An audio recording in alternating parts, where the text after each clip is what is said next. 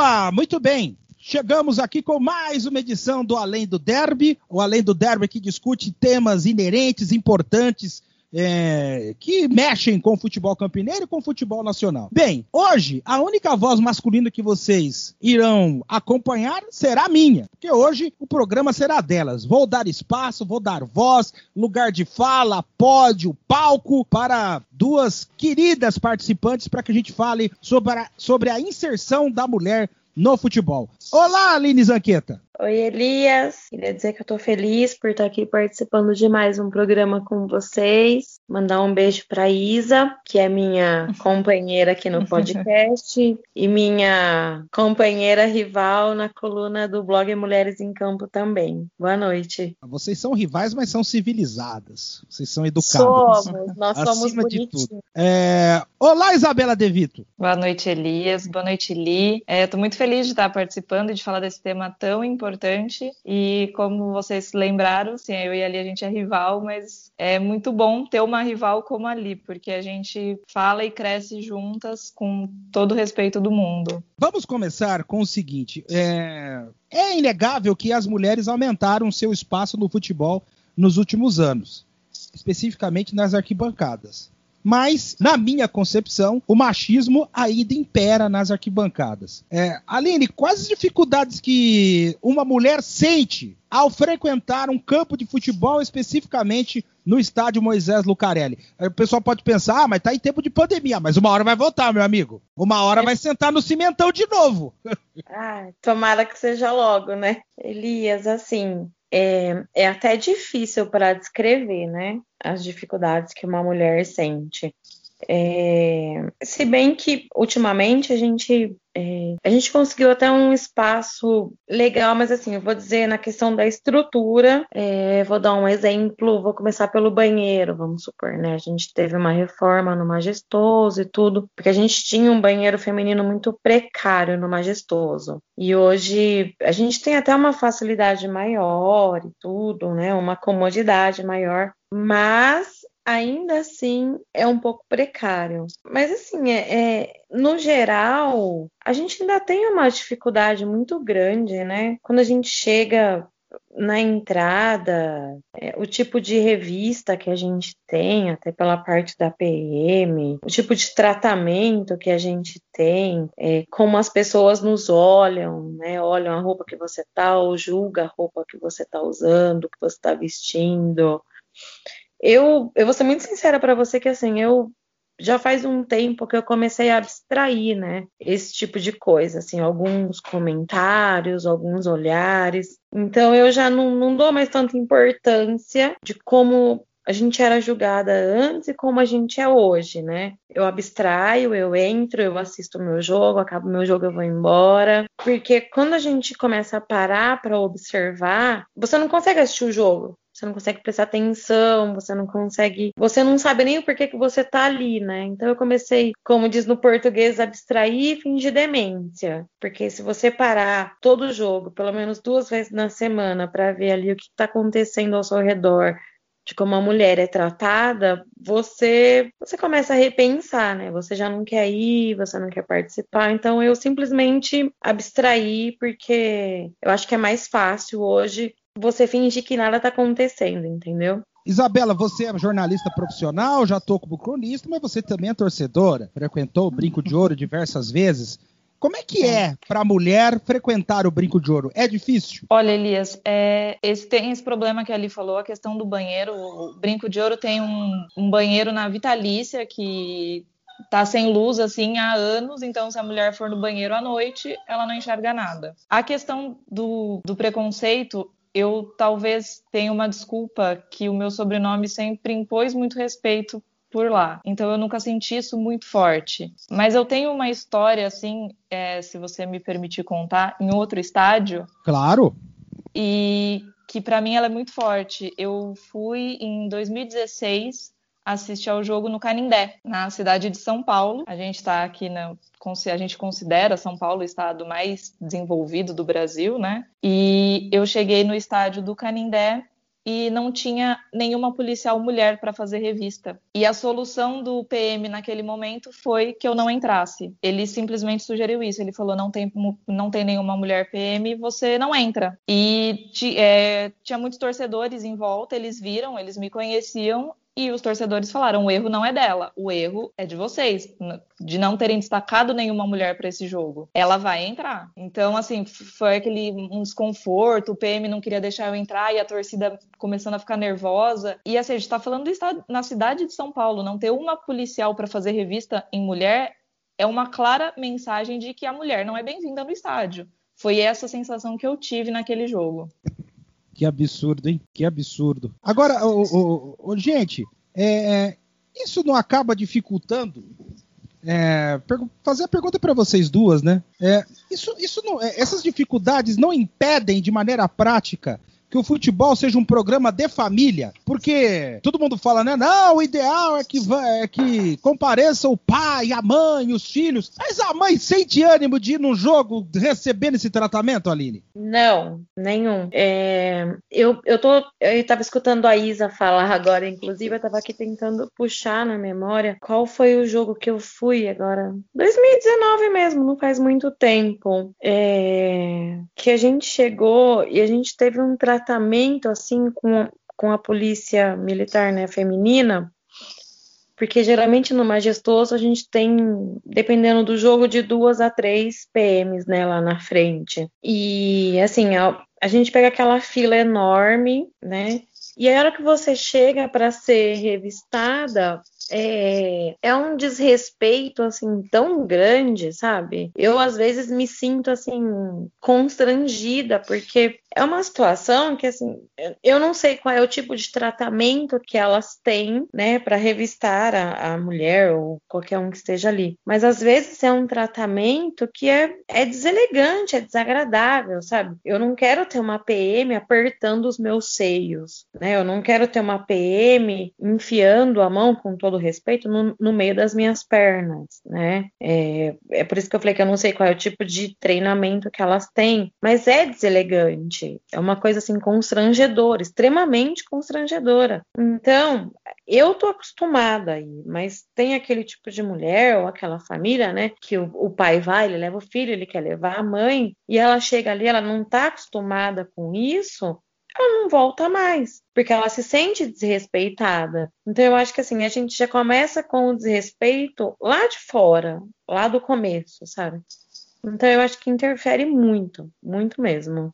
E acaba sendo, né, Isabela, de certa forma, um instrumento de dominação machista, né? Esse Sim. tipo de, esse tipo de, de abordagem. Com certeza, isso que a Ali falou, eu já passei por isso também em um jogo da APM enfiar a mão por dentro da nossa roupa, assim, por dentro da roupa íntima. E os homens não tinham a mesmo tipo de revista. A revista dos homens era um tipo normal, assim, padrão.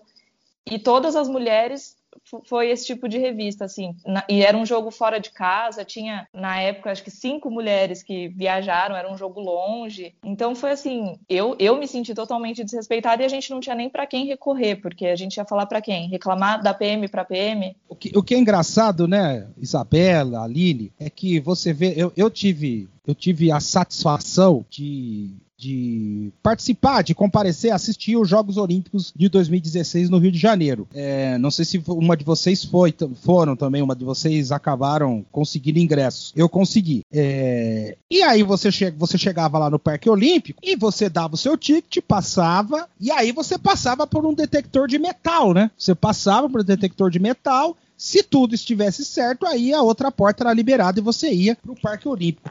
Naquele dia mesmo eu fiquei pensando, né? Gente do céu, futebol é muito medieval. Uhum. Porque, por, que, por que, que não se coloca isso na frente dos estádios para se fazer a revista? Porque o, o, a revista é feita para encontrar algum objeto pontudo, para encontrar arma, para encontrar isso. E isso o detector de metal pega. Não precisa ser a PM. É, quer dizer, Parece, parece, a impressão que eu tenho, Aline, Isabela, é que o futebol faz questão de expulsar a mulher do seu ambiente. Sim, sim, sim, eu tenho essa Exato. sensação também. É, Porque... é, a, gente, a gente não precisa ir muito longe. Acho que foi faz uns três ou quatro anos, eu não me recordo. Foi um pouco antes de eu, de eu e morar fora de Campinas. É, a gente teve um jogo em Campinas, Ponte e Esporte. E assim, é um jogo totalmente atípico para você encontrar uma briga de torcida, né? Não tem, não tem porquê, né? E eu não me lembro, na verdade eu me lembro, mas eu prefiro assim não citar qual foi a torcida, né, que chegou em frente ao majestoso para arrumar confusão com a torcida da Ponte Preta, uma torcida totalmente aleatória que não tinha nada a ver com o jogo em questão. E, e eu me lembro que assim, eu, eu tive que sair correndo, tava eu, meu pai e meu irmão, né, nesse jogo. E meu pai costuma parar o carro ali perto do bosque, né? E na curva, assim, entre o Majestoso e a Rua do Bosque, a gente deu de encontro com um policial, né, da cavalaria. E hoje eles usam espadas, né? Não é o cacetete, né? A cavalaria usa espada, né? E o, o policial olhava para mim com aquela espada na mão, em cima do cavalo, e falava: Eu vou te bater, eu vou te bater, como se eu fosse eu, né, nos meus 1,56m de altura, né, mulher, assim, como se eu fosse pular em cima do cavalo dele, derrubar ele, fosse cometer qualquer atrocidade assim com ele. E eu lembro que naquele jogo eu me sentia assim muito impotente, porque você não tem para onde correr. Meu pai em volta de mim assim, tentando me proteger e eu com medo dele apanhar no meu lugar. E a gente não estava fazendo nada, estava tentando ir pro meu carro, sabe? E, eu já tive esse tipo de situação com os meus filhos, com o Miguel, que é o menorzinho, não, mas com o Matheus, sim, de ter que correr com ele, sabe? Então, assim, a gente se sente impotente, né? Porque eu tenho um marido que não é ponte pretano, mas mesmo que fosse, eu hoje eu não tenho, assim, segurança de levar os meninos pro estádio. Eu levo naquele jogo que eu sei que, assim, que eu sei não, né? Mas que eu imagino que eu não. Risco não zero. Tô, não tô, é, não tô colocando nenhum dos dois em risco, porque é muito difícil hoje para uma mãe sair de casa, igual no meu caso, que o meu marido é corintiano, não é ponte pretano, eu não, eu não me sinto segura em sair de casa e levar os meus dois filhos comigo para o estádio. Assim, para mim eu não tenho segurança nenhuma. Meu maior não, mas o menor, quando eu falo que eu vou pro jogo, ele chora porque ele quer ir junto. Ele gosta de ver a Ponte Preta jogar, ele gosta de ir no estádio. Eu não me sinto segura em levá-lo sozinha. Então eu prefiro deixá-lo em casa. E é nisso que a gente acaba meio que né, restringindo que a, é, é, essas gerações, né, de filhos de ponte pretanos ou de filhos de bugrinos, eles deixem de frequentar o estádio. É muito mais fácil ele ligar a televisão e assistir um time da capital e torcer para um time da capital do que torcer para um time nosso aqui. Porque eu tô acostumada a ir no estádio, eu vou no estádio desde os nove meses. Até hoje eu vou com meu pai, mas eu não tenho coragem de levar meu filho, porque eu tenho medo, porque eu não sei, eu, mulher sozinha, eu não sei o que eu posso passar com meu filho lá.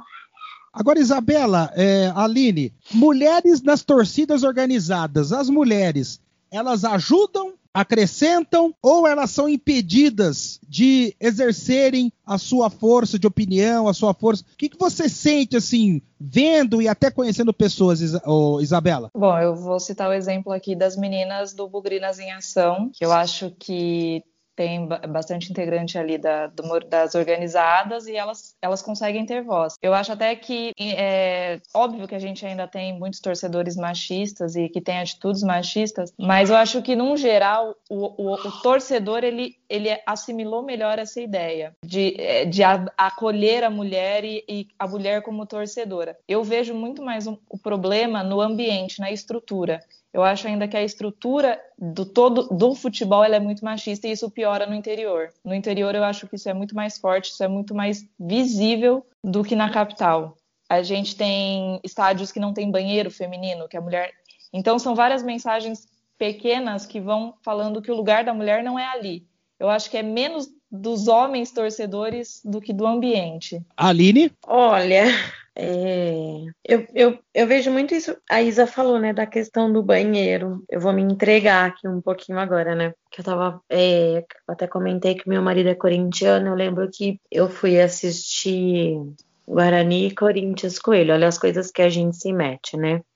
E eu fui assistir Guarani e Corinthians Coelho já logo no começo do nosso namoro, né? E eu lembro que tava uma chuva, assim, mas tava muita chuva, muita. E eu precisei ir ao banheiro, né, no estádio do, do meu rival. E tava assim completamente alagado.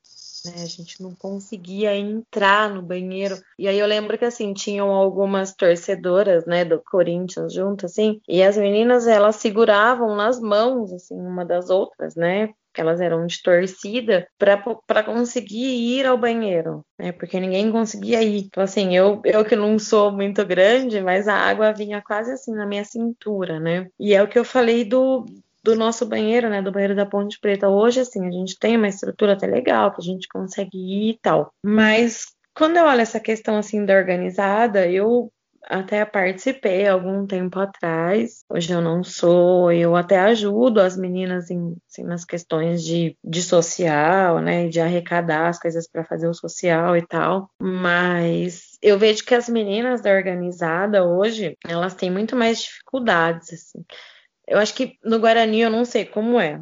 Na ponte, a gente tem as meninas que são ali linhas de frente, que elas até batem de frente com os homens, né, para conseguir o espaço delas. Então, assim, eu até acho que a gente tem um espaço legal e que as meninas têm voz na torcida, mas eu e a Isa, a gente participa do blog, né? E às vezes eu fico acompanhando as meninas assim da capital, delas falarem que elas não têm o espaço que talvez a gente tenha aqui no meio da organizada, né? Elas, por exemplo, não podem viajar juntas, elas não podem participar de algumas atividades juntas que os os homens fazem, né? Elas não têm esse tipo de abertura. Então, eu acredito que para elas, por ser de repente talvez uma torcida maior, seja um pouco mais difícil. Mas eu acho que na ponte a gente, assim, a mulher até tem uma abertura um pouco maior nas organizadas. Eu não posso falar por todas, mas assim, de uma ou duas que eu tô ali mais próxima, até tem, sabe, esse tipo de, de abertura, de poder conversar mais, de poder dar opinião, de estar em caravana. Então tem assim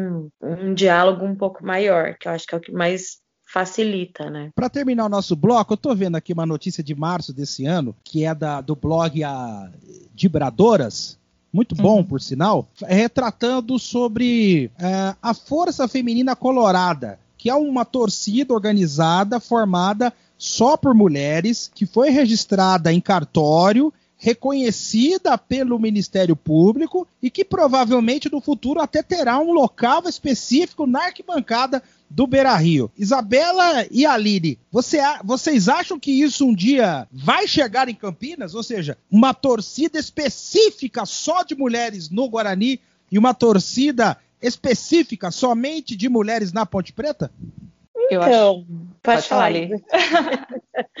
é, a gente eu, eu tava ouvindo outro dia um podcast do MacacaCast, né? Com a Luísa. E a Luísa tava contando a história que na época dela, eu não sei precisar quanto tempo, né? Elas tinham meio, não era uma torcida organizada, mas elas tinham uma torcida só de mulheres da Ponte Preta, né? E eu achei muito legal, é uma história que eu não conhecia. É, agora eu não, não vou lembrar o nome da torcida que elas tinham, mas era uma torcida só de mulher. E eu achei legal, porque é uma atitude que você não vê hoje, né? E a Luísa é uma senhora que, para quem conhece, ela já tem 70 anos, então você pode colocar aí há uns 30 anos atrás, não era uma coisa muito comum, nem muito normal, acho que era Panteras. Isso, Panteras era o nome. Isso, que ela comentou. E assim, eu achei uma história sensacional. Mas hoje é uma coisa que se chego eu lá, né, a louca, vamos falar, vamos formar uma torcida só de mulher. Imagina o que, que vai virar. Então, assim, é.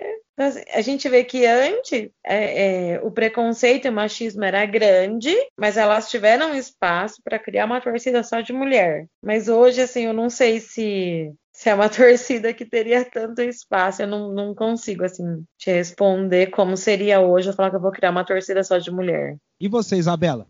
Eu acho que deveria ter, né? Mas como ali falou, eu, eu vejo ainda Campinas muito atrasada nesse sentido. A mentalidade, a aceitação, eu acho que seria bem difícil de, de implantar. Mas eu acho que deveria, sim. Eu acho que deveria ser prática em todo lugar. Bem, terminamos aqui o nosso primeiro bloco, que foi um pouco longo, mas era necessário.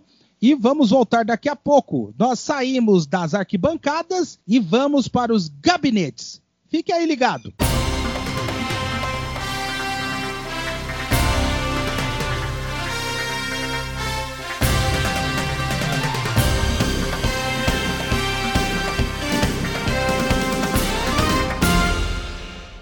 voltamos, voltamos aqui com mais uma edição do Além do Derby, hoje falando da inserção da mulher no futebol. Antes de falar da inserção da mulher no futebol, vou dar alguns dados aqui. É, é que hoje, hoje a coisa está nivelada por iniciativa da CBF. A CBF paga é, a mesma diária para os jogadores do masculino e do feminino, mas até o ano passado eram 500 reais para os homens e 250 reais para as mulheres. É, e no futebol feminino, é, quem ganha 5 mil reais por mês pode se considerar um, uma privilegiada, uma privilegiada. Mas isso é, uma, é um sintoma daquilo que acontece no próprio Brasil, porque vejam só, em 2019, um homem ganhava em média 3.946 reais. E as mulheres, em média, 2.680. Aí nós vamos pro. Aí, aí nós vamos para aquilo que interessa. O Conselho de Administração do Guarani tem sete componentes, não tem nenhuma mulher. Na Ponte Preta, a diretoria, a diretoria executiva tem apenas uma mulher, que aliás é a filha da Luísa, que nós citamos no bloco anterior. Aline, isso é um sintoma claro de machismo, né? Muito. É, eu, eu gosto, eu particularmente gosto muito da Luísa e gosto muito da Grazi, né? Conheço as duas. E às vezes a gente chega assim até pensar do porquê a Grazi está lá. E não estou que fique muito claro, não estou questionando é, a qualidade ou me fugiu a palavra agora, não estou a competência, a Isso, competência, a competência que a Grazi tem de estar lá, até porque ela é uma pessoa assim extremamente responsável, uma pessoa que esteve à frente junto com a Luísa das crianças ali por muito tempo, está até hoje, né? A gente inclusive participou da campanha no ano passado das mulheres juntos, né, com, com o marketing da ponte. Não estou questionando isso, mas é, até que ponto, sabe? A Grazi tá ali porque ela é filha da Luísa, porque ela cresceu ali dentro, ou porque eles só queriam colocar uma mulher que todo mundo conhecesse ali dentro, sabe? Porque a Grazi, ela é extremamente competente na profissão que ela tem hoje. Só que a gente chega a pensar que, assim, ela tá ali, ele, eles colocaram ela ali porque ela é uma pessoa conhecida ou porque ela é competente na profissão dela, porque a profissão dela não tem muito a ver, né? Enfim, mas a Luísa é conhecida ali, a Grazi é conhecida. Então, assim como a Grazi tá ali, eu queria que muitas outras mulheres pudessem estar ali, né? É, é, a gente olha hoje o diretor de marketing da Ponte? Ele é formado em marketing? Não. Quem cuida do financeiro da Ponte? Ele cuida porque ele, ele entende de financeiro? Não. Então por que a gente não pode ter uma mulher que é formada em marketing para estar tá ali? Por que a gente não pode ter uma mulher que é formada na parte administrativa e financeira para estar tá ali, sabe? Eu queria que o nome da Grazi aparecesse muito mais do que aparece hoje, entendeu? Porque ela, se tem uma pessoa que entende de Ponte Preta e que sabe o que acontece na, na Ponte Preta, é a Grazi e a Luísa. E a Dalva, né? Que são as três ali, é o trio, ah, a né? A Dalva, pelo amor de Deus, a Dalva é espetacular. Isso daí Sabe? eu sou. Eu sou, eu sou suspeito para falar dessas duas são as três, sabe? Se tem gente que sabe do que acontece na Ponte Preta, são as três. Então eu queria que o nome da Grazi aparecesse muito mais, que ele tivesse muito mais em evidência do que ele é hoje. Eu queria que ela pudesse opinar mais do que ela opina hoje, entendeu? É, do mesmo jeito que a gente tem, a gente enche a boca para falar, a gente tem o primeiro presidente negro na história do futebol brasileiro, né? É, eu queria que a gente pudesse falar, olha, a gente tem uma mulher que representa o nome da Ponte preta, sei lá, dentro da CBF, dentro da Federação Paulista, onde for. A gente tem dentro do marketing hoje a Fabi, que é uma baita de uma pessoa que, inclusive, ajuda muito a gente no blog, em tudo que a gente precisa. Ela dá uma luz pra gente muito grande. E a Fabi é a pessoa que às vezes vai numa reunião da Federação Paulista, que leva as coisas, que leva as informações. Então, por que a gente não pode ter mais disso? Né? Então, a gente vê o quanto esse núcleo ele é machista, sabe? O quanto ele é fechado fechado. Eu não sei se eles acham que, ah, eu vou ter uma mulher lá dentro, sei lá, se ela vai ficar olhando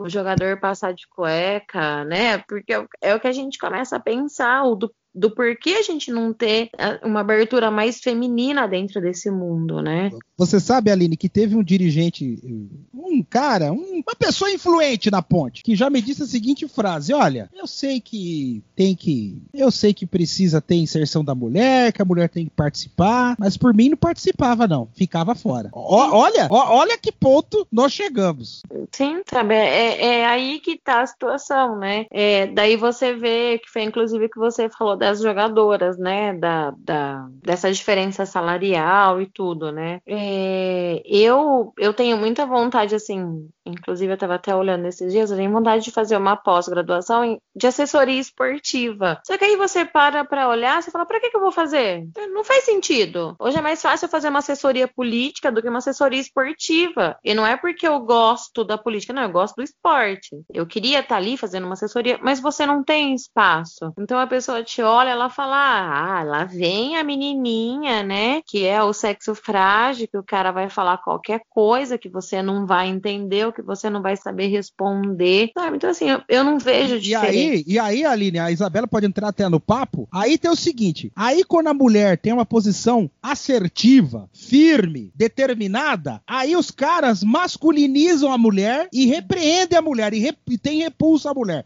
Vou falar aqui claramente. Exemplo disso, a ex-presidenta Dilma Rousseff. Para mim é um exemplo claro disso que eu acabei de falar. Sim, com certeza. Mas o Elias, a gente não precisa ir muito longe, né? É, igual eu tava falando dos grupos do WhatsApp tem um grupo, inclusive, que eu sou ADM, né? E às vezes eu chego e assim, eu dou uma opinião de manhã. Aí no fim do dia vem um cara e ele fala exatamente o que eu falei de manhã, entendeu? Só que assim, todo mundo debate o que o cara falou à tarde. O que eu falei de manhã, todo mundo riu, ninguém levou em consideração. Ah lá, ah, a menina, a mulher tá falando, entendeu? Então assim, pelo grupo do WhatsApp você já vê a diferença na questão da opinião opinião. Se eu dou uma opinião, é furada, mas se o cara dá a mesma opinião à tarde, todo mundo debate, todo mundo acha certo. Ô, Isabela, eu... desculpe, desculpe, desculpe, Aline. Desculpe. Não, não, pode passar para Isa.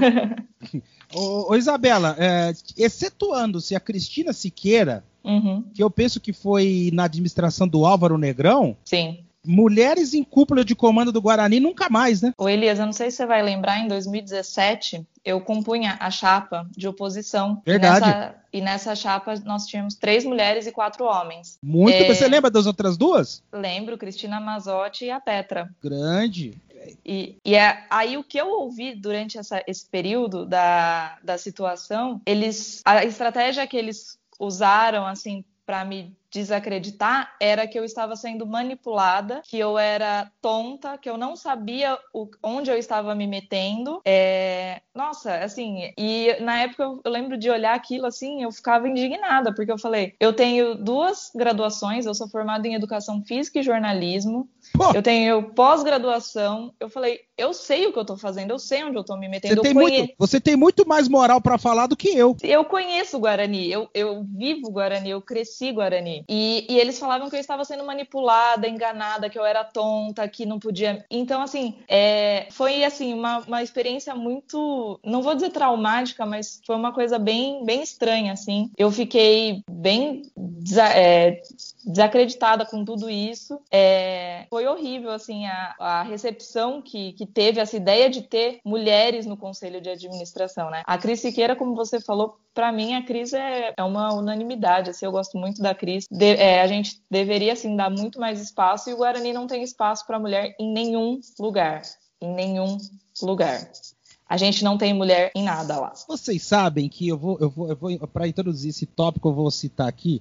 Eu não sei se vocês já tiveram a chance de assistir um seriado chamado Clube de Cuervos, é um seriado mexicano. Ótimo, ótimo, recomendo para todo mundo. É, aliás, viu, Aline? Pare, parece muito com a história da Ponte Preta, porque é a verdade. Vou, vou, não, eu tô anotando, vou anotar o nome é, Porque eu é o seguinte, desse tipo de série. Porque é, é, é uma cidade uma cidade mediana do México, que tem um clube de futebol e esse clube tem um dono. E esse clube tem um dono.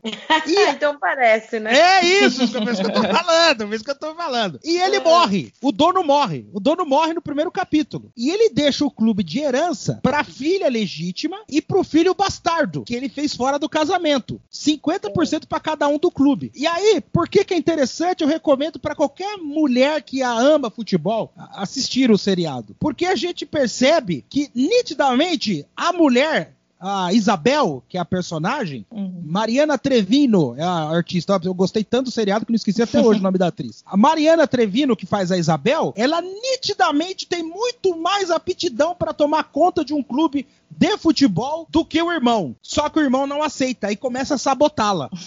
é, e fica essa guerra durante todo. Eu não vou contar, porque depois vocês vão assistir. É legal, vale a pena, vale a pena maratonar. É... Então, para vocês entenderem como essa questão do machismo ela é, ela é estrutural. Por que, que eu tô falando desse seriado? Porque em dado momento, a coisa tá tão feia que ela assume o departamento de futebol. Ela vira diretora de futebol do clube. Aí eu fico pensando, será que a gente algum dia vai ver isso em Ponte Preta e Guarani? Uma diretora de futebol mulher?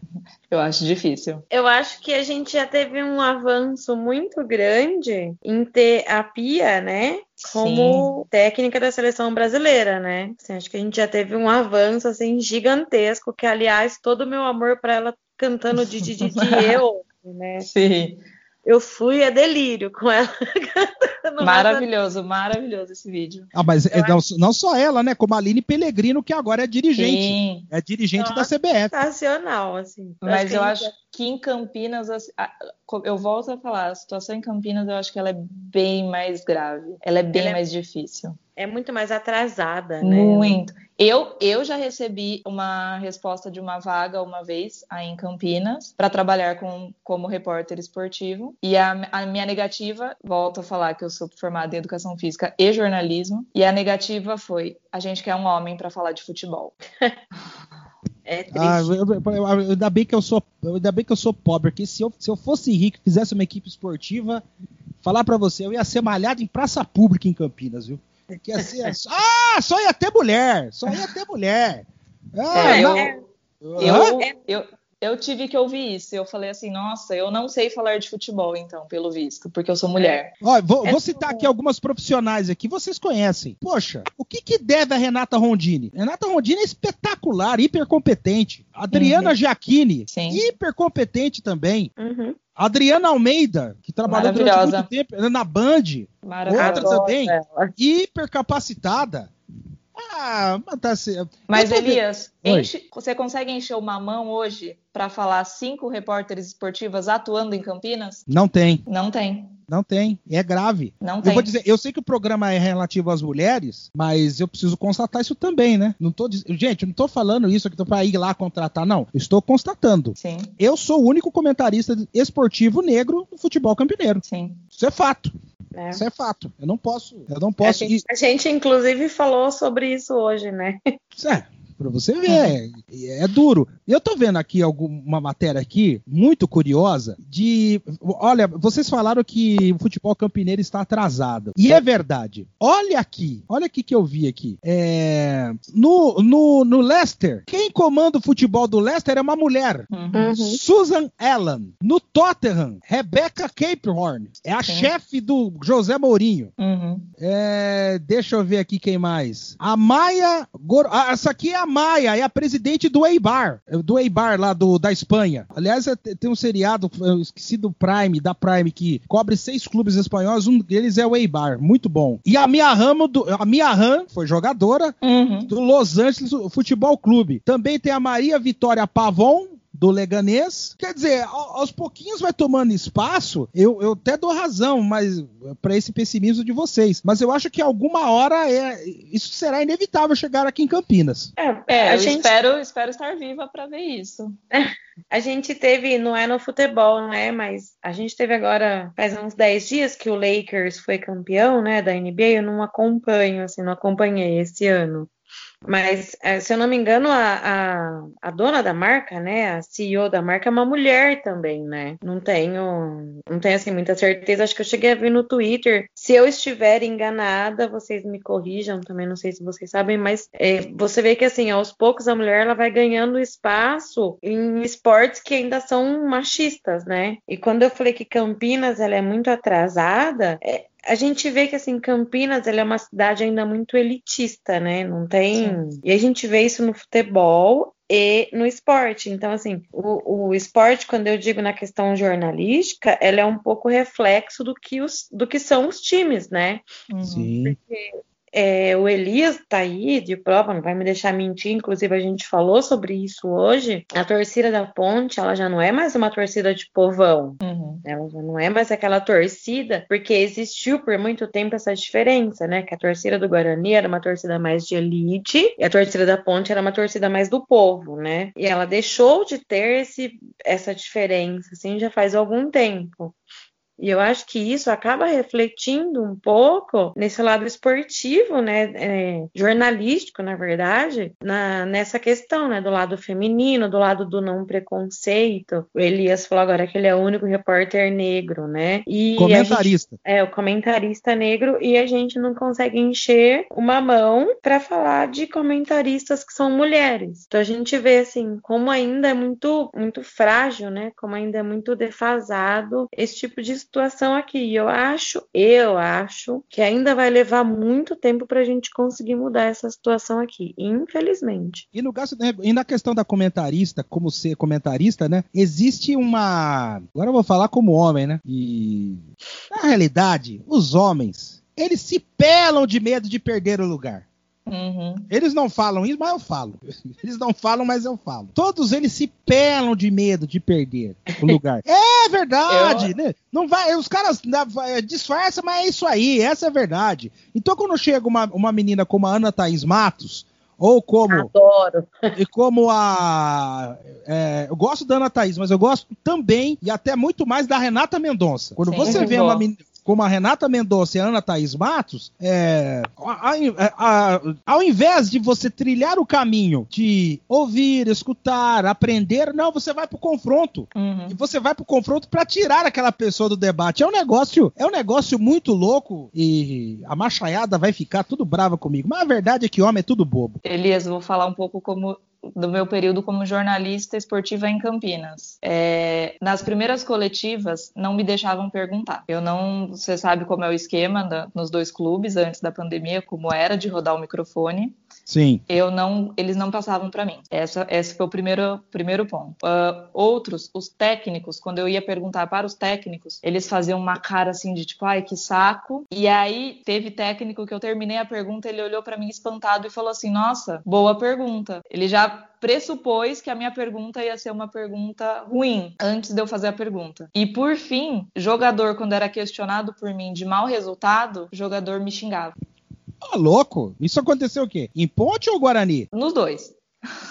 Nos dois. Meu Deus do céu. Show então, de brutalidade e grosseria. Foi é assim, eu, é. de, eu tive depois é, um, um relacionamento ótimo com os outros jornalistas, com os assessores, mas o começo foi muito difícil. O começo foi muito difícil. E naquela época eu era a única mulher também lá.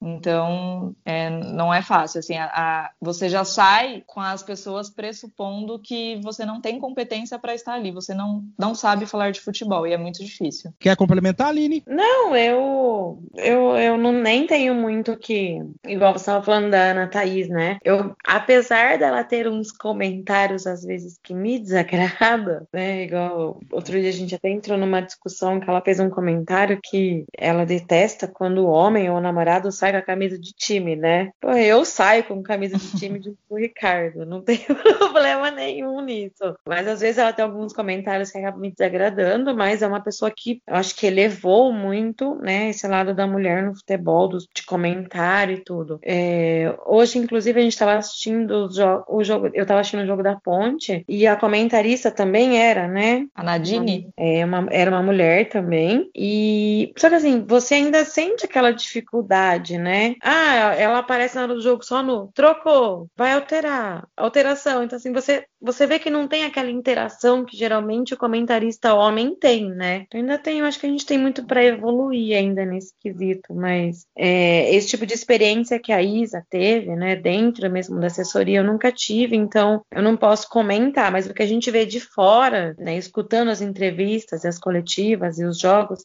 é que a gente ainda tem muito para evoluir nessa questão do machismo com a mulher comentando ou é, fazendo algum tipo de reportagem. Tem muita coisa para andar ainda. Vamos encerrar aqui mais este bloco e daqui a pouco nós vamos falar, Deus do céu, haja paciência, vamos falar da desatenção dos clubes de Campinas em relação ao futebol feminino. Fique aí!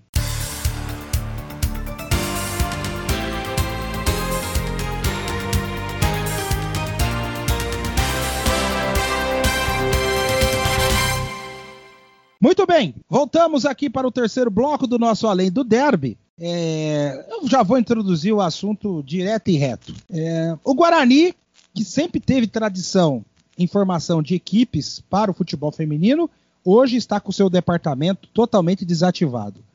A Ponte Preta é, acabou fazendo. Vou, vou, vou dizer aqui algo muito claro. Não estou criticando nem condenando as meninas. Estou criticando sim a direção da ponte que fez um trabalho nas coxas. Nas coxas, improvisado, sem nenhum tipo de planejamento. Como explicar esse desleixo, Aline? É difícil de explicar, né, Elias? Na verdade, a gente queria chutar o pau da barraca aqui e dar nome aos bois, né? Você sabe que a gente gosta de ver o circo pegar fogo, né? Eu sou igual a você, eu gosto é do dedo na ferida, né? Mas a a Ponte Preta no feminino esse ano é uma coisa que a gente olha e fala por quê, né? Você é obrigado a ter porque você é obrigado a ter para ter verba, mas eu comecei lá atrás, antes da pandemia, é, a trabalhar com o pessoal assim totalmente voluntário, né, para fazer as matérias do feminino no blog e tal, mas você vai desanimando num ponto que assim, você começa a ver o descaso, e aí você sabe que você não pode falar o que você pensa, você não pode dar a sua opinião. E aí veio a pandemia, né? Passou a pandemia, as meninas aos trancos e barrancos voltaram a treinar. E tudo, todo aquele planejamento que tinha né, pré-pandemia, de a CBF mandou o dinheiro, a gente vai contratar, a gente vai reforçar o time, aí você não sabe onde foi parar o dinheiro. Aí você vê toda a comissão técnica sendo mandada embora, né, sem nenhum tipo de explicação, sem ninguém te falar o porquê. Aí você vê uma categoria de base, né, os diretores de categoria de base assumindo um time feminino, sabe, o cara caiu ali, ele não sabe por que que ele tá ali. E aí você vê que o time toma quatro, cinco, seis e é o penúltimo colocado no campeonato, porque graças a Deus ganhou um jogo que foi o último, né? Então, assim, é, é, são coisas que a gente fica indignada, sabe? Você vê que as meninas têm dois empregos, elas trabalham e vão treinar, que muitas delas passam dificuldade com comida, que é coisa básica, sabe? E que o pessoal podia ajudar e que às vezes negam uma cesta básica, negam uma mistura, sabe? São coisas que assim me deixam indignada, sabe? Não, não tem muito o que descrever, não tem muito o que falar. É um descaso tão grande que assim a gente é, é, não sei se talvez é incorreto fazer né, esse tipo de comparação, mas o masculino da ponte hoje ele já tem um planejamento tão frágil. Aí você consegue imaginar o feminino como que é? Não dá para imaginar, sabe? Não tem, não tem assim é, hoje eu vejo que a ponte ela tem que ter dois departamentos totalmente diferentes. Você tem que ter um departamento só do feminino e você tem que ter um departamento só do masculino. Só que a gente não consegue ter nenhum departamento competente no masculino, né? Que é o que eles dão tanta prioridade. Como que você pode ter um departamento competente no feminino? Então, e aí você vê que eles tentam juntar as duas coisas. Aí dá merda, aí não funciona, desculpa. Aí não, não mas, é, mas, é, isso mesmo, é. é. Ué. Aí não vai pra frente. E aí você vê a torcida criticando as meninas como se elas tivessem culpa do que tá acontecendo, sabe? E não tem. A gente voltou da pandemia, a gente foi jogar contra o Palmeiras, que estava treinando três meses antes. A Ponte treinou uma semana antes, porque as meninas não conseguiam nem fazer teste do Covid para treinar, entendeu? Então, assim, por que que os homens têm lá, eu não lembro agora qual que é, a Copos, né? Que fez o teste lá e fez o vídeo, nossa, lindo, de todos os jogadores enfiando cotonete no nariz para fazer o teste para voltar a jogar. Por que, que as meninas não têm? Entendeu? Você tem que ficar esperando o teste vir da CBF. Aí elas voltam a treinar uma semana antes, espera o teste chegar para fazer o teste e você não sabe como é. No dia seguinte, se o teste da menina dá, dá positivo, você não tem outra para colocar no lugar, porque você não treinou, você não sabe como funciona. Então, assim, é, é precário. Eu falo hoje, a ponte caiu para a Série B, e foi ótimo a ponte cair para a Série B. Porque, assim, eu, eu peço a Deus, de verdade, que em 2021 o pessoal que foi mandado embora injustamente agora dessa comissão do feminino consiga voltar e reestruturar tudo isso, porque o cara que está lá do sub-17 entende o que do feminino para colocar para jogar, sabe? Então você vê que assim tem, é um descaso muito grande, muito grande. E a torcida não entende que a culpa não é das meninas, sabe? A menina tá ali, tinha uma inclusive que antes da pandemia ela trabalhava o dia inteiro no McDonald's, ia treinar ia jogar. Tem condições? Não tem condições as meninas hoje elas podem usar o vestiário e tudo, mas antes nem o vestiário elas podiam usar. Então você vê que é um, um desleixo. Você olha para a menina ela fala, ai, feminina, ai, põe aí para jogar. As meninas da ponte só jogam no majestoso hoje porque não conseguiram jogar em Jaguariúna, porque eu não sei quem que não liberou lá. E aí a CBF obrigou que a Ponte tinha que jogar no Majestoso, porque senão nem no Majestoso elas iam jogar. A Ponte não faz questão de divulgar a tabela do feminino, de divulgar para a torcida quando tem jogo do feminino. A torcida não sabe. E é um jogo de graça, qualquer um pode ir lá assistir, sabe? Então você chega lá, só tem pai, mãe, irmão, tio, tia, porque a torcida não sabe. Eu questionei quando a Bárbara foi convocada para a seleção brasileira, né? Que eu falo assim, com um time ruim, a gente teve uma goleira convocada. Imagina se fosse bom, né? Poderia ter mais. Quando a Bárbara foi convocada, eu questionei o pessoal por que, que não tinha uma foto dela, igual tem do Ivan, né? Quando o Ivan é colocado, fazem 10 mil posts lá, stories, não sei o quê, porque o Ivan foi convocado para a seleção. Né? Diga-se de passagem, para mim não está merecendo nada, nem a titularidade da ponte, mas ok. O Ivan tem foto lá. Por que, que a Bárbara não teve? A Bárbara não teve porque não tinham foto da Bárbara para fazer um post. Aliás, eu preciso, só interrompendo, peço desculpas, mas só para acrescentar, é, no dia que a Bárbara foi convocada, eu fiz matéria para o Soderby, é, coloquei a, palavra até do Maguila aí, que estava cuidando, tal, etc. E a maior dificuldade que eu tive foi encontrar uma foto dela. Pois é. Eu, tive que suar Mas... sangue para uma foto, uma foto. Uma Mas nem, nem a assessoria da ponte tinha uma foto dela, Elias. Cinco minutos depois tinha uma foto da menina lá com uma notinha minúscula. Sabe, é, é um descaso que, assim, para mim, merecia uma página inteira, entendeu? É um time feminino que estava tomando de 5, 6, sabe, num campeonato e teve a goleira convocada. Porra, você vai falar para mim que isso não é, sabe, não merece uma página para você colocar? Merece, sabe? Ah, você vem lá, ai, depois de 20 anos, um jogador da Ponte Preta foi convocado para a seleção brasileira. Ótimo, legal. Quando uma mulher da, da, da Ponte Preta foi convocada para a seleção brasileira, sabe? É, é uma coisa assim histórica, merecia uma página gigante, uma foto enorme. Mas não tinha uma foto da menina para colocar. Naquele dia eu fiquei muito puta, mas enfim, a gente não tem muito que brigar, porque eu vou falar o quê? A não ser que eu saia da minha casa e vá lá bater nos negros, porque não tem muito o que fazer, né? Ah, mas algumas coisas, algumas coisas têm que ser ditas, viu? É, por exemplo, o local de treinamento que é o Euro América. Gente, o Juan Figuer, que é o dono daquele negócio, nem sei se ele é dono mais, ele não usava aquilo. Porque quando chove, alaga tudo. Sem contar que os alojamentos estavam em petição de miséria. Não sei como está agora. Pode até ser que eles estejam em boas condições. Mas o que, que, é isso? O que, que, é isso? Mas, agora, ah. eu não sei hoje, né, como que está, porque a gente não tem mais esse contato que tinha antes. Mas de início, as meninas foram proibidas de usar as estruturas que tinham em Jaguariúna, porque os meninos da base usavam lá. Então você não podia misturar as meninas com os meninos para usar a estrutura. Você entende o negócio? Então, assim, você não pode dividir. Deixa um dia que seja para as meninas, sabe? Se você não quer dar todos os dias, deixa um. Mas você não pode, você não pode pôr as meninas lá para treinar. Ah, porque os meninos da base usam lá, porque pode dar conflito. Pelo amor de Deus, né, gente? Não tem, sabe? É...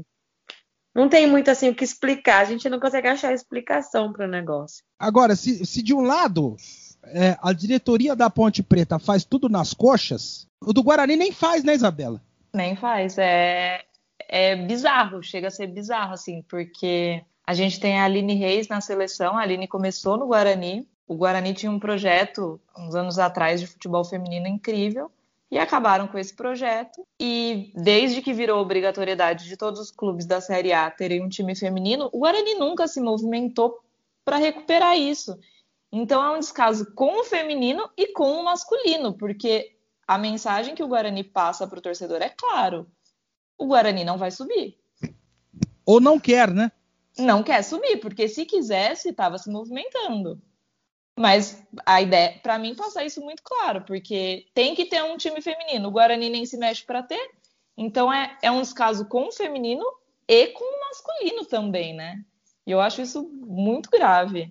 Então, mas aí no caso, o, o Isabela, isso dá um reflexo também do esvaziamento sofrido pelo Guarani nos últimos anos?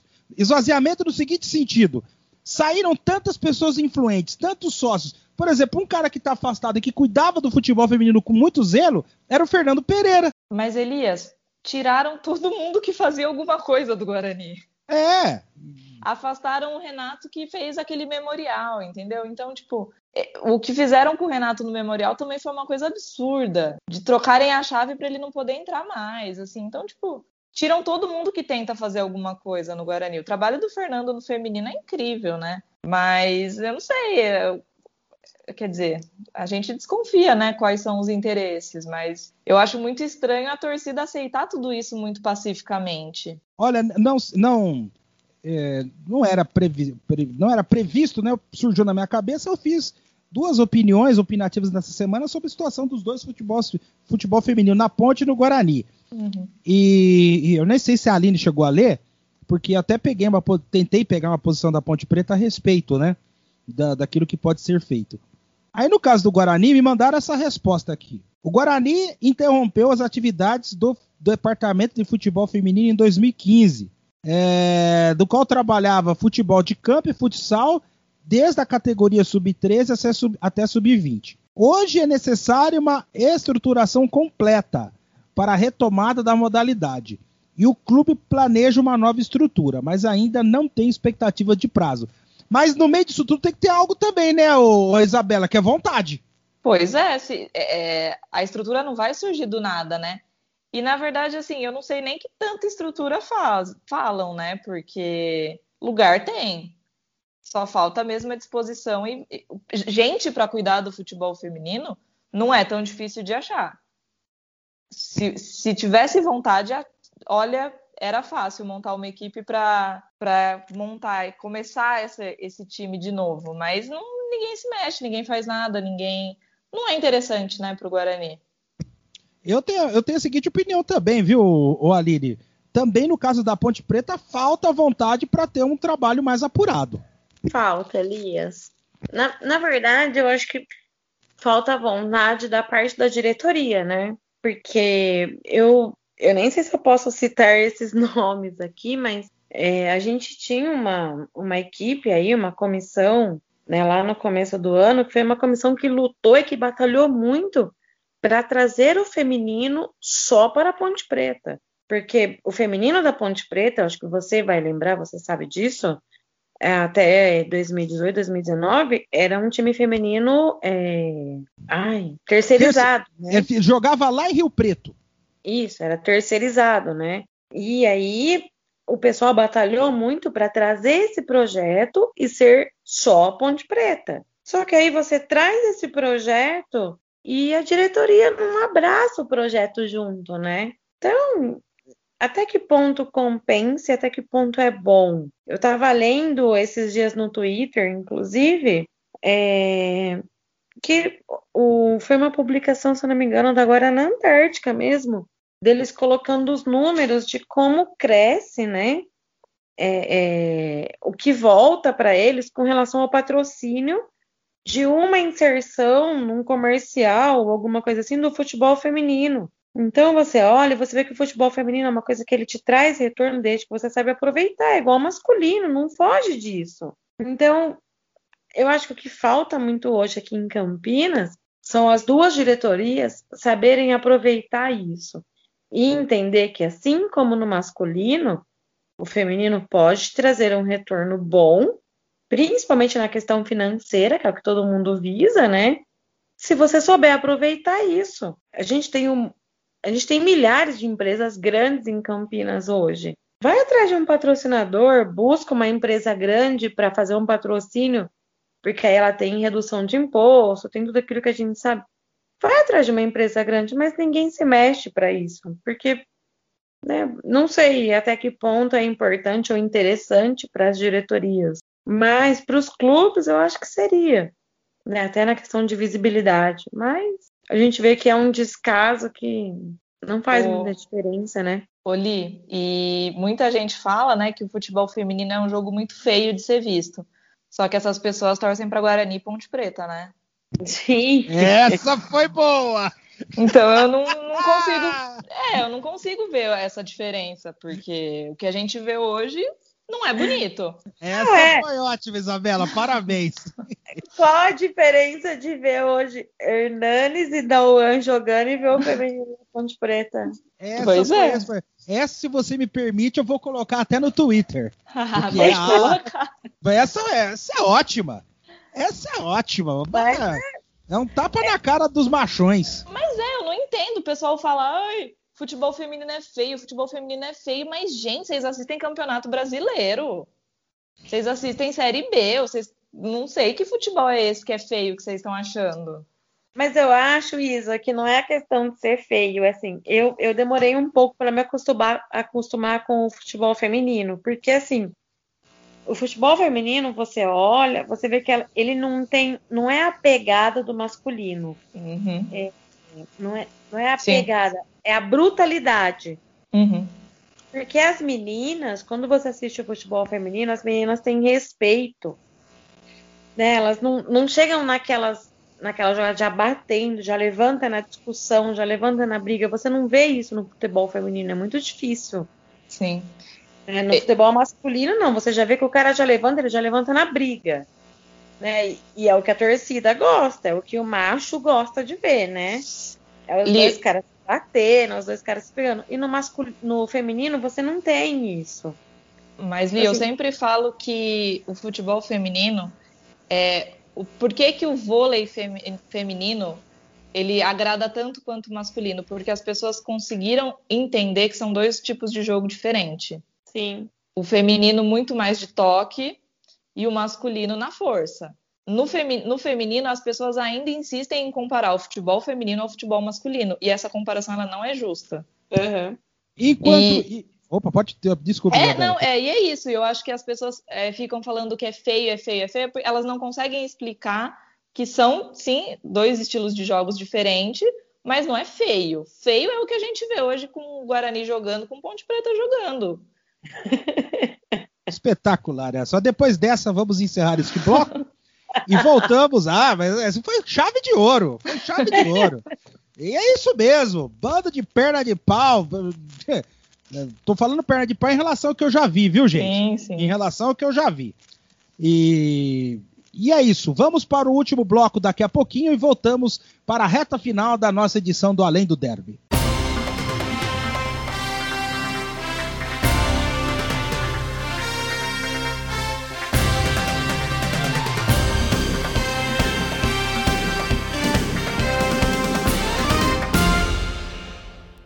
Voltamos aqui com o quarto último bloco. Vai ser um, um bloco mais curtinho, mas necessário, porque eu vou perguntar para a Liris Anqueta e para a Isabela, Isabela De Vitus. É uma pergunta muito simples.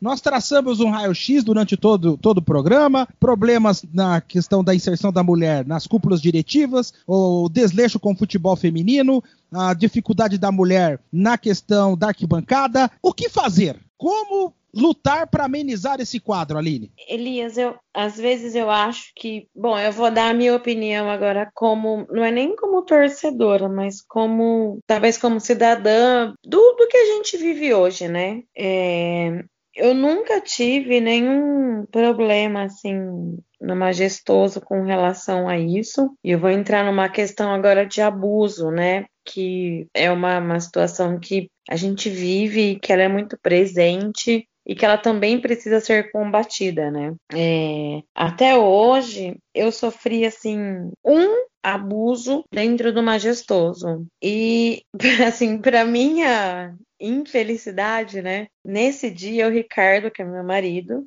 corintiano estava junto comigo. Ele sempre, ele foi em todos os jogos comigo enquanto eu estava grávida do Miguel, mas depois ele, né, deixou. E nesse dia ele estava junto comigo e um cara, tava eu e a Ana, que também é colunista, né, do blog junto com a gente, comigo e com a Isa. Eu gosto muito de assistir o jogo no Alambrado, né? Eu com os meus 1,56 de altura, adoro ficar no alambrado. E esse cara em questão tava ali e na hora do gol ele encoxou assim em mim, na Ana, se esfregando. E o Ricardo tava junto e foi assim, a primeira, graças a Deus, até então, a única situação que a gente sofreu e acabou virando uma confusão ali que para mim era desnecessária, porque o cara não precisava ter feito o que ele fez, né? Mas aconteceu e a gente sabe que isso é extremamente normal e que acontece sempre e que às vezes a mulher que está ali no estágio ela acaba não denunciando, porque quando ela denuncia, sempre tem aquele que vai falar, ah, só aconteceu porque você estava ali, porque se você estivesse na sua casa lavando uma roupa, lavando uma louça, não teria acontecido, né? Ou aconteceu porque você estava de shorts curtos, se você estivesse de calça ou de um shorts até o joelho, não teria acontecido. Então a gente meio que vai cansando de ouvir isso, sabe? Então acho que não tem, né? Você perguntou o que, a gente pode fazer para combater isso. Infelizmente, respondendo para você como mulher, eu não sei te responder o que, a gente pode fazer para combater isso, porque talvez é, a minha esperança é na minha próxima geração, é na próxima geração que eu tô criando. Porque eu tenho um filho hoje, inclusive eu comentei né, com as minhas amigas, que de repente ele parou no meio da sala, meu filho de 5 anos, e do nada, assim, surgiu um assunto, ele assistindo um vídeo no, no YouTube, ele falou, mamãe, você sabia que menino pode namorar com menino?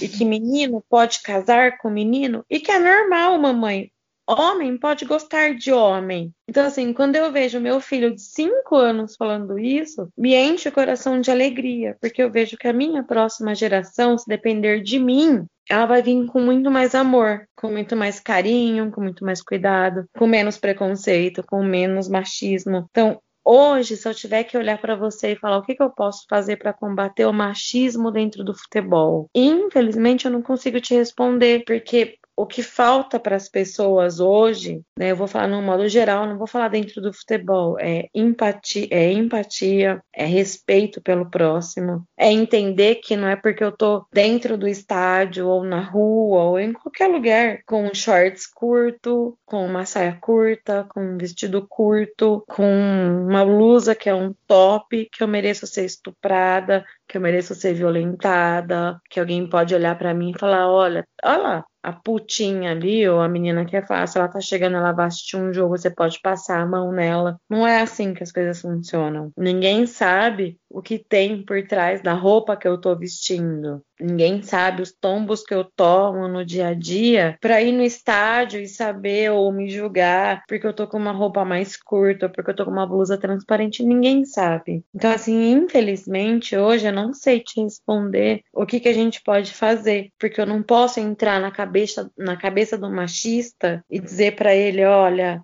Você não pode me julgar por isso. Você não pode me julgar por aquilo. Porque o cara que é assim, ele vai continuar pensando assim. Às vezes, é, ele até tem uma mãe, uma irmã, uma filha que seja, né? Mas o machismo dele não deixa a mulher que tá do lado dele viver do jeito que ela quer viver. Eu falo até hoje que assim, o Ricardo, ele tem eu tenho um processo de desconstrução com ele muito grande, muito grande. A gente tá junto faz oito anos. E tem coisas que ele me fala até hoje que eu vejo como machismo, mas para ele não é, porque é a criação dele. Então assim, eu explico para ele até hoje, não, você está falando isso, mas não é legal você falar. Você está falando, mas o que você está falando pode não me atingir, mas vai atingir uma outra mulher. Então, assim, você tem que ter cuidado com o que você fala, você tem que ter mais empatia no que você fala. E eu agradeço muito por ele ter topado entrar nesse processo de desconstrução que ele tem, né, do que ele tinha para o que ele é hoje. Então, eu fico feliz quando eu olho para ele, ele não faz um comentário machista ou quando ele não reclama que eu vou no jogo, quando ele não reclama que eu saio com as minhas amigas, ou quando ele não reclama que os meus filhos fazem o comentário que o Miguel de 5 anos fez hoje. Então isso me enche assim, me deixa feliz, me deixa contente, e eu sei que é um processo que ele pode demorar muito, mas que eu espero lá na frente, que velhinha já, né? Os meus filhos estejam construindo o que eu desejo ver hoje e ainda não consigo. Mas eu ainda tenho fé que da minha criação eu vou ter dois filhos que podem ensinar outros e outros e outros e que lá na frente a gente consiga, né, não passar por tudo que a gente passa hoje, não ver a mulher como muita gente ainda vê hoje e é o que eu espero. Desculpa pelo textão. ah, mas foi um belíssimo depoimento. E você, eu, Isabela, o que fazer, eu tenho, hein? Eu sou mulher com três homens em casa, né? Eu começo a falar, eu vou, vou indo, vou indo, desculpa. Eu sou, eu sou um homem com uma mulher e quatro cachorros.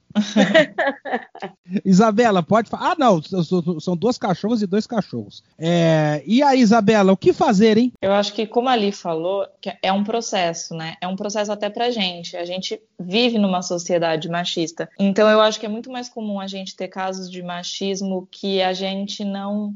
Nat... mais naturalizado, né? É, a gente pensa muito no machismo, na violência, na agressão, no abuso, mas o machismo ele tá nas, pe... nas, nas pequenas coisas, né? E é uma desconstrução até para nós que somos mulheres. Então, eu acho que, assim, como a Ali falou, é um processo longo é, e a gente tem que fazer a nossa parte. Como hoje a gente pode mudar isso no futebol? Eu acho que a, dos clubes, falando dos clubes, começar não contratando atleta com histórico de agressão. É o primeiro ponto. Porque não adianta fazer uma campanha para as mulheres irem no estádio, não adianta homenagear no Dia da Mulher e você fica contratando o jogador que agride mulher. Vídeo Santos. Então, Santos, e eu tô falando num caso menor até do Ituano, ontem. É, eu tenho um Sim. amigo torcedor do Ituano, ele me mandou a, notícia indignado pela manhã e ele falou para mim: faz alguma coisa. Eu falei: o que, que eu vou fazer? Aí eu escrevi uma nota pro blog que eu e ali a gente escreve, né? Eu não, não escrevo sobre o Ituano, mas eu escrevi sobre o Ituano. E, enfim,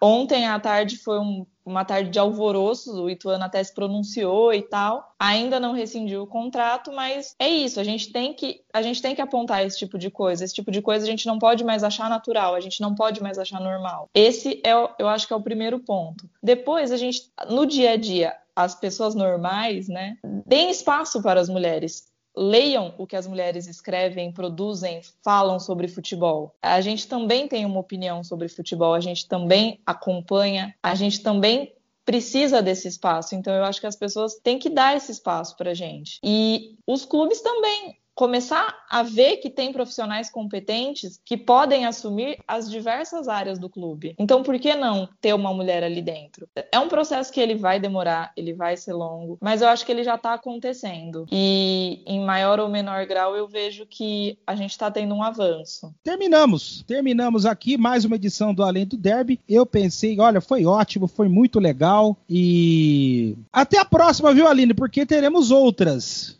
Ai, Elias, eu agradeço. Agradeço pelo convite, agradeço pelo lugar de fala, né? São poucos os lugares que a gente tem tanto tempo assim, né, para falar ou para discutir. É, Isa, um beijo, minha rival de blog e agora de podcast, para a gente conversar, para a gente falar. A Isa é uma graça, uma das poucas verdinhas que eu admiro, mas ela é uma graça.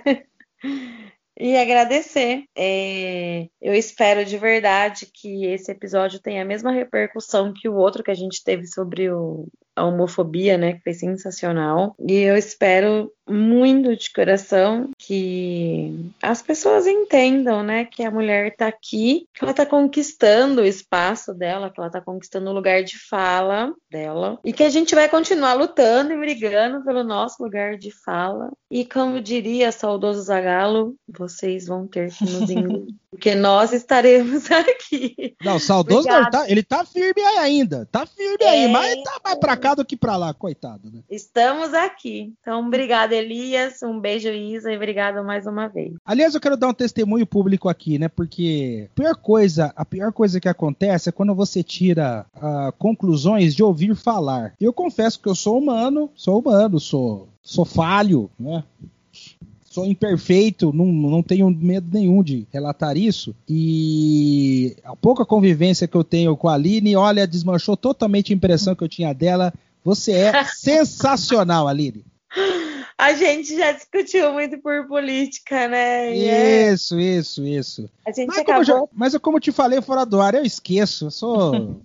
Sim, eu sou... A, gente, a gente acabou tendo uma visão assim um do outro que não foi muito legal. Mas hoje, assim, de verdade, eu, eu falo, falei para você hoje, repito agora, você faça o favor de colocar isso na gravação do nosso podcast, uhum. que é assim um dos jornalistas e comentaristas de Campinas assim, que eu mais admiro e que eu mais acho que bate ali, toca na ferida e que não tem medo de ninguém e tá de parabéns.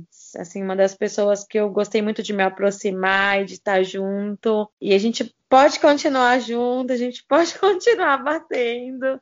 Ah. E Aliás, eu já vou, já vou avisar para você, já vou avisar para Isabela, vou avisar para os meninos depois também. Vocês já se preparem que eu vou fazer uma edição especial do podcast na virada do turno. Ai, Nós vamos fazer uma análise de Ponte Preta e Guarani no primeiro turno. Não dá para passar batido. Não dá, não acho dá. Que, acho ótimo. É, então nós vamos fazer uma análise e espero contar com você, viu, Isabela? Já conheci Isabela, prazerzão e mais uma vez você nota mil. Ah, eu agradeço, Elias. É muito bom ter esse espaço, como ali falou, para a gente poder falar, é, pôr também a nossa opinião. E Lia, recíproca é mais que verdadeira. É muito bom ter você como rival, você brigando pelo nosso espaço lá em cima, eu na parte de baixo da avenida. É muito importante isso, a gente, eu acho que a gente só tem a crescer. Então, muito, mais uma vez, muito obrigada. É isso aí. Terminamos mais uma edição desse podcast feito especialmente para você. As mulheres precisam e têm que ocupar o seu espaço. O lugar é delas. Ninguém, ninguém tem o direito de oprimir e de cometer qualquer ato de violência contra a mulher. Não só na vida social, mas também no futebol. Porque aquilo que acontece nas quatro linhas vai muito, muito além do derby. Até a próxima.